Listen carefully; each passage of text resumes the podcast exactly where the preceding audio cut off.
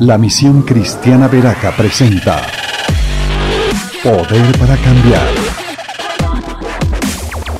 Los pastores Henry Castillo y Mabel Silva oran al Señor para que la palabra de Dios establezca el fascinante y poderoso reino de los cielos, impactando tu destino y toda nuestra sociedad, convirtiéndonos en héroes que transforman hasta lo último de la tierra. Bienvenidos. Vamos juntos a deleitarnos en la enseñanza de este salmo. Dice el Salmo 23, el Señor es mi pastor, nada me falta, en verdes pastos me hace descansar, junto a tranquilas aguas me conduce, me infunde nuevas fuerzas, me guía por sendas de justicia por amor a su nombre. Aun si voy por valle tenebroso, no temo peligro alguno, porque tú estás a mi lado, tu vara de pastor me reconforta, dispones ante mí un banquete en presencia de mis enemigos, has ungido con perfume mi cabeza, ha llenado mi copa a rebosar, la bondad y el amor me seguirán todos los días de mi vida y en la casa del Señor habitaré para siempre. He puesto por título a esta enseñanza de lo más bajo a lo más alto, inspirado por el verso 4 que dice, tu vara de pastor me reconforta. Y es que la palabra reconforta en el hebreo es chup, S-H-U-B, chup. Y lo que chup significa o traduce además de reconfortar es recuperar, restablecer, hacer volver, como reconstruir. Una de las cosas que nos dice este salmo que debemos tener bien claras es que una oveja perderá todo si no tiene pastor. Verso 1 dice, el Señor es mi pastor y nada me falta. O sea, si no soy pastoreado, todo me va a faltar. En verdes pastos me hará descansar, yo no tendré descanso, ni gozaré de pastos verdes. Junto a tranquilas aguas me conduce, yo no tendré las aguas de tranquilidad. Es lo primero que nos está mostrando la Biblia. No es solo cantar. Ser adorador de Dios, amar a Dios, estar íntimamente con Dios, no es solo cantar, no es el acto de cantar. Hay gente que canta a Dios, pero no es pastoreada, no se deja pastorear. Una de las primeras veces, o tal vez la primera vez que se usa la palabra hebrea es en Génesis capítulo 3, verso 19. Dice, te ganarás el pan con el sudor de tu frente, harás que vuelvas a la misma tierra de la cual fuiste sacado, porque polvo eres y al polvo volverás. Y la palabra aquí, vuelvas, es la palabra chup.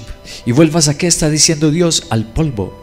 ¿Qué es el ser humano? Está describiendo la consecuencia del pecado, lo más bajo. Dios no quería que el hombre muriera, pero cuando pecó, dice la Biblia, la paga del pecado es la muerte.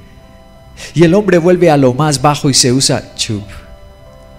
Por causa del pecado, el hombre experimenta lo más bajo. Una pregunta, ¿tú llegaste a lo más bajo? ya te sientes en el polvo mismo. Jueces capítulo 2, versículo 19 también usa este hebreo. Pero cuando el caudillo moría, ellos volvían, la palabra es chup. Ellos volvían a corromperse y aún más que sus antepasados, pues se iban tras otros ídolos a los que los servían y adoraban. De este modo se negaban a abandonar sus malas costumbres y su obstinada conducta. Otra vez dice chup. ¿Por qué?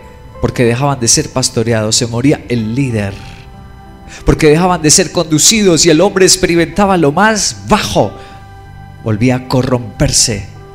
¿Será que esa es la historia de la vida humana y de todo ser humano que no se deja pastorear? El filósofo Aristóteles recordé la definición que él dio en sus escritos acerca de las ovejas. Y él definió así, la oveja es una criatura necia y lenta, propensa a perderse e incapaz de volver. Luego el capítulo 23 de Salmo dice, verso 3 y 4, me infunde nuevas fuerzas, me guía por sendas de justicia por amor a su nombre. Aun si voy por valle tenebroso no temo alguno porque tú estás a mi lado y tu vara de pastor me reconforta. Tres veces se usa el prefijo me. Dice me infunde, dice me guía y dice me reconforta. Nos está queriendo decir Dios acerca de estar cerca de Él no es solo cantar. Ser adorador no es solo música. Está hablándonos de el pastoreo.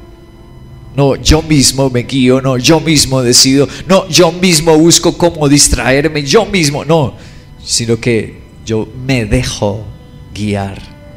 Es decir, solo con pastoreo yo puedo recuperar mi camino. Sin pastoreo yo ando desorientado. Yo ando a expensas de mis propios errores.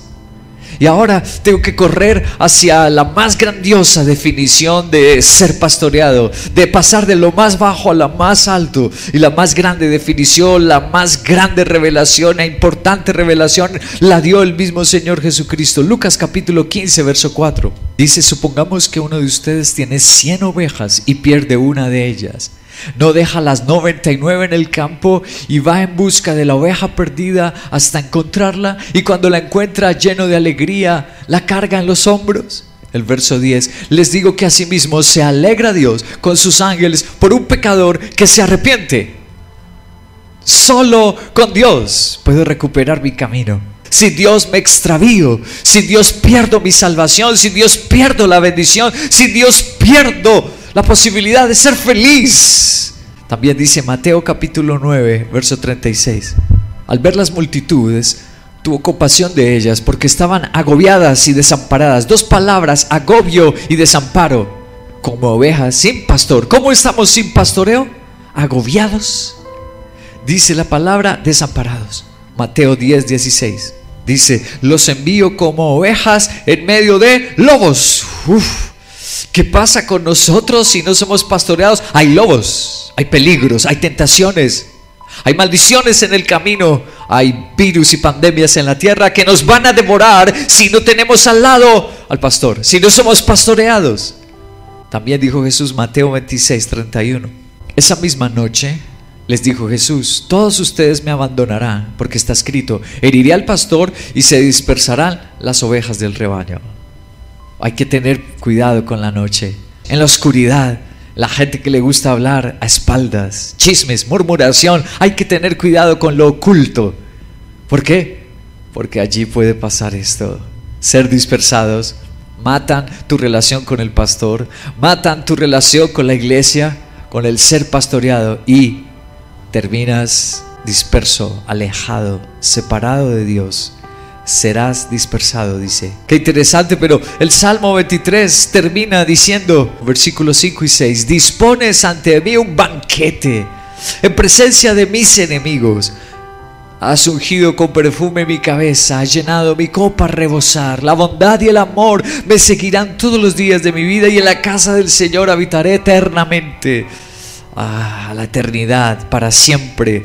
¡Wow! Está terminando el salmo describiendo de lo más bajo a la gente que no es pastoreada, que no se deja pastorear, no es un verdadero adorador, no es un amante de Dios, no es una música que llegue a la presencia y al trono de Dios. Pero ahora termina llevándonos a lo más alto. Habla de banquete de los enemigos avergonzados. Habla de ungir con perfume. Habla de llenar la copa. ¿Qué es eso? Que lo que los demás despreciaron. Ahora lo verán mis enemigos. ¿Qué verán en estas dos décadas cumpliendo de ver acá? Que Dios nos lleva a lo más alto. Ahora es importante decirte lo siguiente. Quien mejor lo explicó podría decirlo es un rabino. Un rabino muy famoso de Israel, un maestro de Israel llamado Joseph Bar Hamá. Y lo que Joseph Bar Hamá define como pastor es esto: no hay cargo u oficio que en Israel fuera más despreciable que la de ser un pastor. Y Dios se atribuyó esa condición. Dios no vino a sentarse en la silla de un príncipe, ni de un rey, ni de un teólogo, ni de un catedrático, ni de un estudioso. Dios vino a sentarse en la silla de lo más bajo. Este es el mensaje con el que termina este salmo. El que se deja pastorear es un verdadero adorador. Los que se dejan pastorear, nos dejamos pastorear. Dios hará algo maravilloso frente a nuestros enemigos, frente a los que los despreciaban. Terminemos con el hebreo Shub en Isaías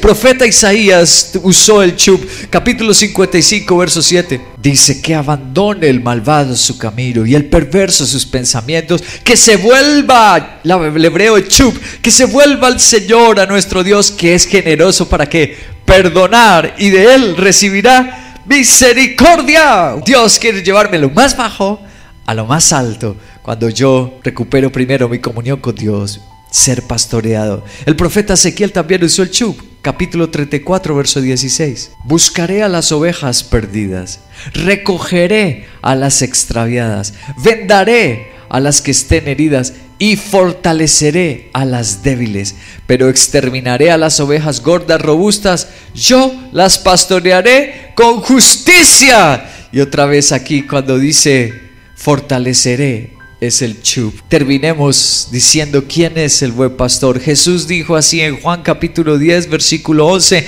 yo soy el buen pastor y el buen pastor la vida da por sus ovejas. Nosotros damos la vida por él, porque él dio su vida por nosotros y él dio todo por nosotros. porque no lo alabamos y le decimos, Señor, aquí tienes un adorador y ahora voy a ser pastoreado porque tú de lo más bajo me llevas a lo más alto.